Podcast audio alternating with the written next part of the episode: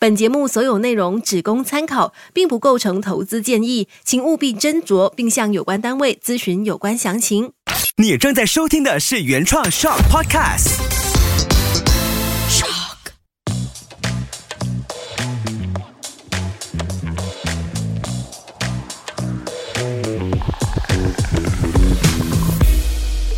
欢迎回到从理财开始。你好，我是崇伟。不知不觉已经来到了第十个礼拜，也就是这个 podcast 的第十集了。其实，在过去呢，其实也是分享了很多不一样的东西，像是一些理财的东西啊，或者是道具上面啊、工具上面啊，甚至是风险管理等等等等的一些课题。而今天我就想聊一些比较轻松的。然后可能也是我自己的一些感触和一些观念呐，我觉得这样子可能会在里面当中会有比较好的交流。我相信，如果你有兴趣听我的从理财开始的话，我相信你。某一个程度上面是希望说你的这个资产或者是你的财富是慢慢累积也好，或者是一夜暴富也好，或者是很快的可以翻倍，甚至是翻几倍。我觉得最重要的目的就是你希望说你的生活当中是可以有更好的生活、更精致的生活，或者是你可以去享受更好的东西。同时间，我觉得每一个人的目标就希望说在退休的时候不会有太多的烦恼。因为退休的时候，当你是五十多或者是六十多的时候，一般上我相信，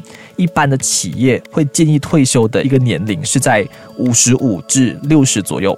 所以这个年龄的时候，基本上你能够寻找的工作，如果你退休之后还想要继续工作的话，你想要寻找的工作，或者是你能够做的东西，已经不是劳力上面的东西了。所以一般的人。他存钱或者是去投资，我相信某一个程度上面有的一个目标，就是希望说退休的时候。老来的时候是有一定的资金跟被动收入去继续你的生活。就假设说你能够存活到八十岁，二十年的一个退休生活，你要怎么样去维持你的生活？我相信都是有这样子的一个想法。我也是一个这样子的人，因为我本身是一个打工族嘛，我还没有自己创业成功，所以我还算是一个打工族。我相信大部分的马来西亚人。一定是会有打工族跟生意人，而绝大部分的打工族，他们可能会因为现阶段的一个收入可能不够高啊，或者是很多的一些工作上面的压力啊，去限制他们去想象他们未来需要一个怎么样的生活，所以这就是我。在这一季的从理财开始，想要分享的东西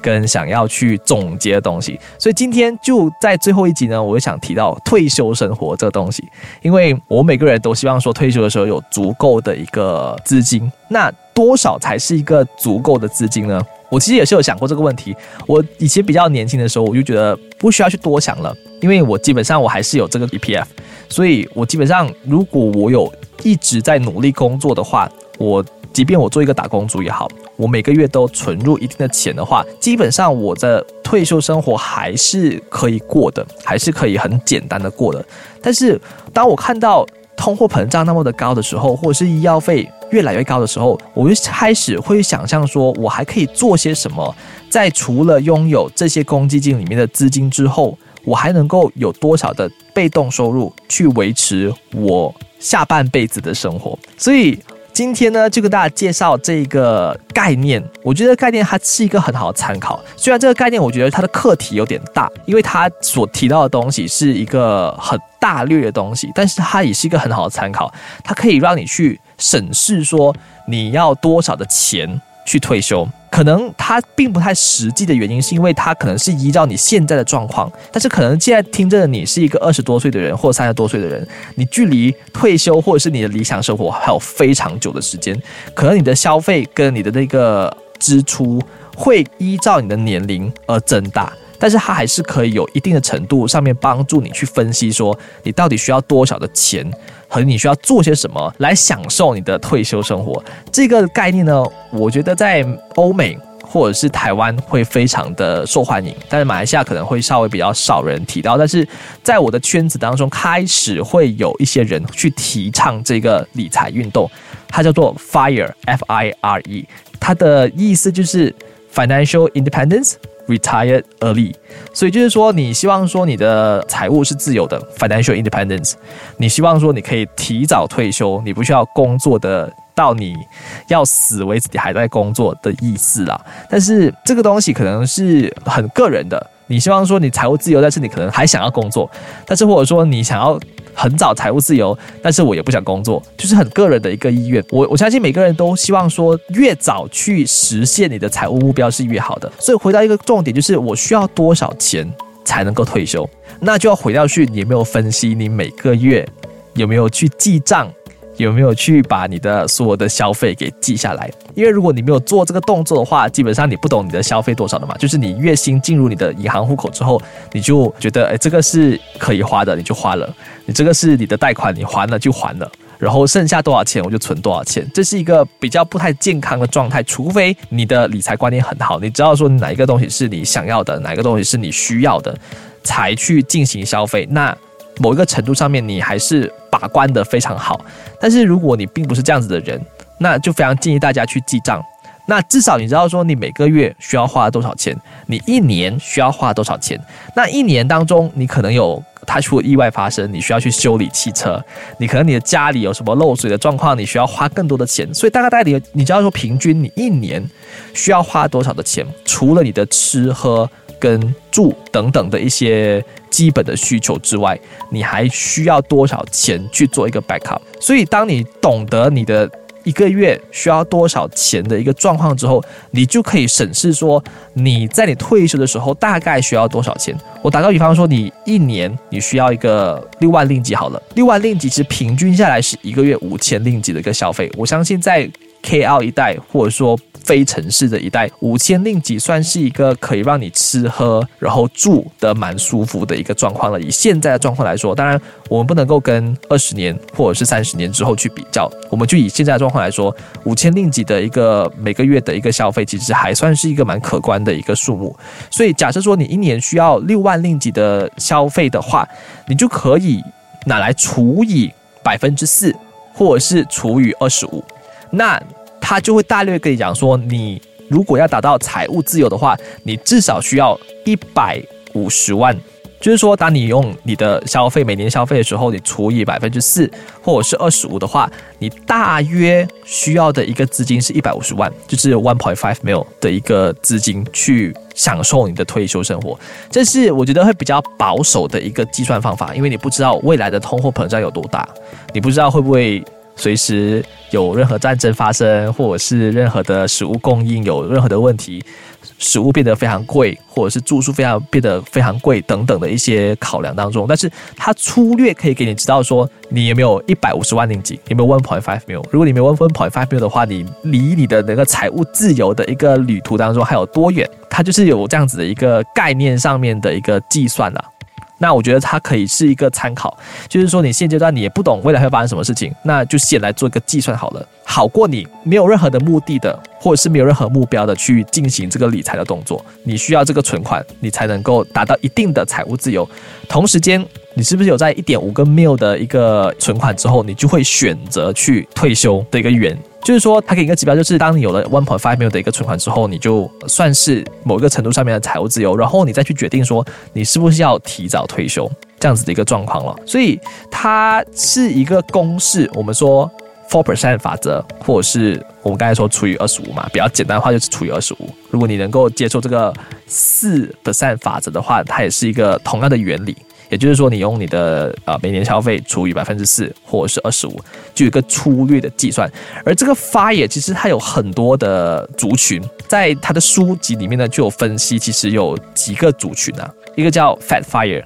肥火，就是说他是比较富裕的状况的，所以他退休之后，他其实不用去改变他现在生活，就能够过这一个很不错的一个生活。但是有一些人他是 lean fire，就是瘦火，他可能在退休之后，他还需要去勤俭持家，或者是要去控制他支出的状况，才能够去维持他生活的。所以你就要去审视说，到底你的存款，即便达到一点 five mil 之后，你的那个财务自由了，你是可以 categorize in 肥火还是瘦火，这是你要去考虑的事情。那第三个族群呢是咖啡师火组群。他们叫 barista fire，也就是说社会上面很多的自由工作者嘛，他是可以通过你兼职或者是副业的一个状况去维持你的支出的，所以你不需要过着的是上班族的生活，你只需要通过的是你的技术啊，或者是你的技能啊，或者是例如说 graphic designer，他们是比较属于自由工作者的嘛，所以这群人他们可能也是 fire 族群，只是说他们用的方法是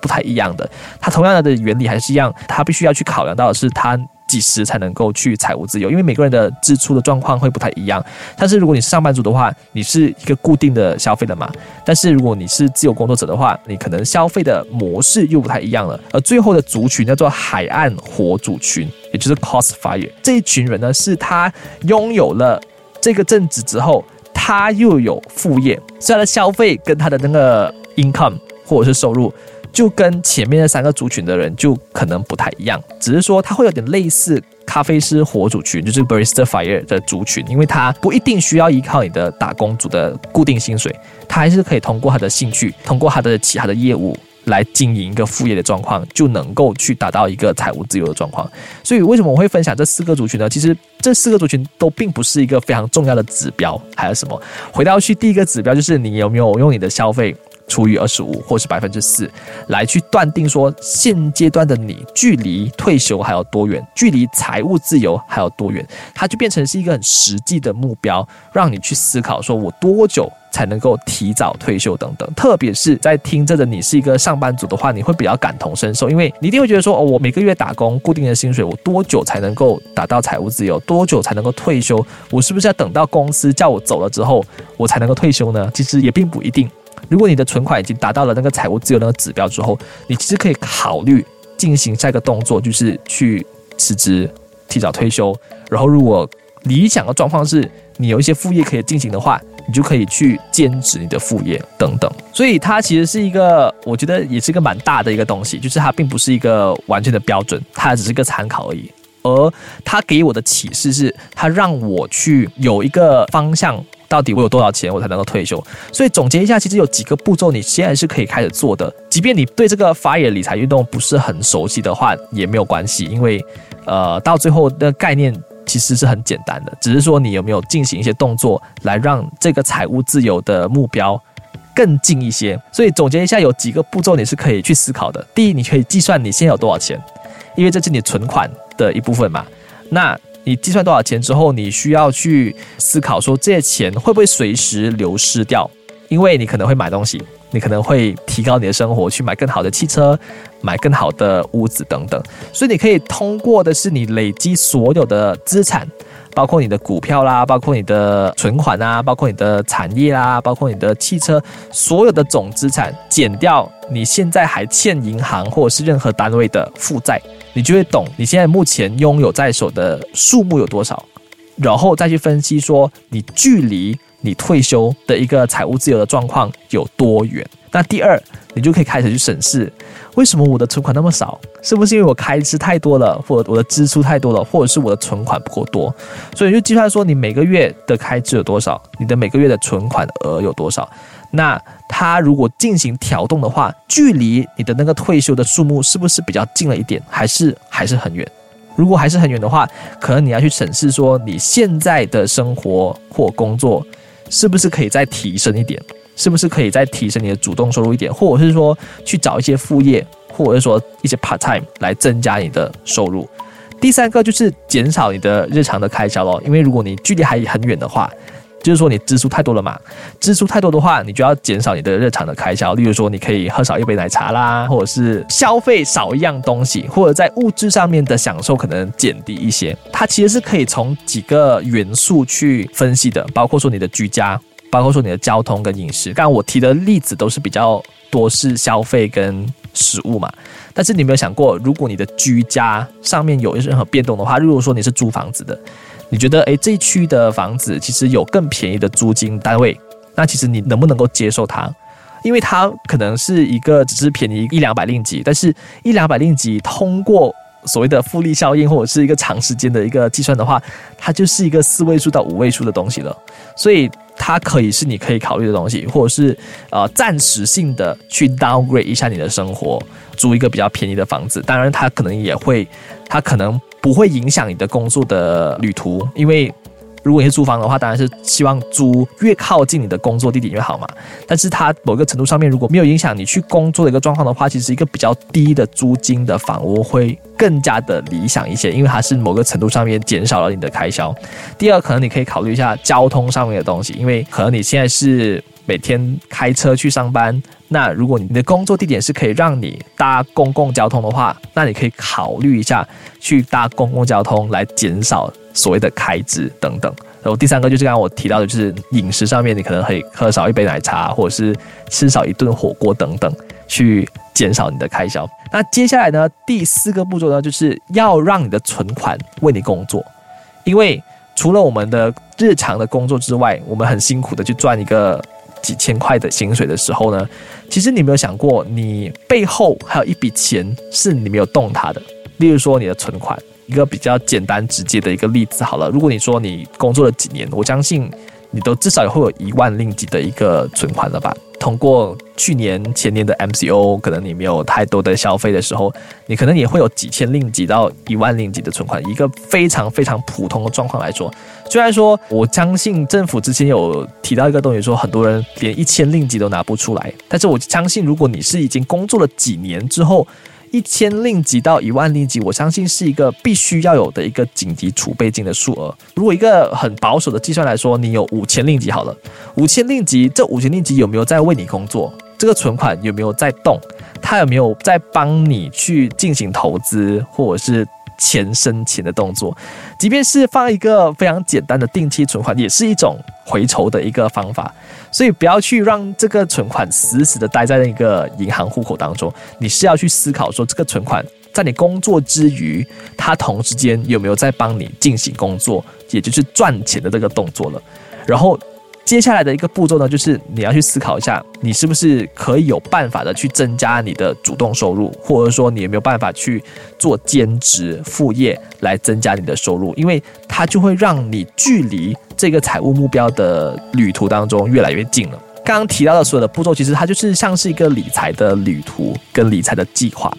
因为。如果你没有做这些东西的话，你完全是不了解你的生活，也谈不上你几时可以退休了。所以，当你有了这个概念之后，你就可以重整的去分析一下你生活东西。然后呢，如果真的是需要去复习的话，可以听听从理财开始之前的一些 episode，关于到复利效应啊，或者是一些理财上面的概念啊，支出上面的概念啊，怎么去分析你的想要跟需要啊等等的一些方法，去帮助你。去进行理财，我相信这将会是帮助到你去实现你的财务目标。当然也希望说你会距离你的财务目标和财务自由的一个状况越来越近。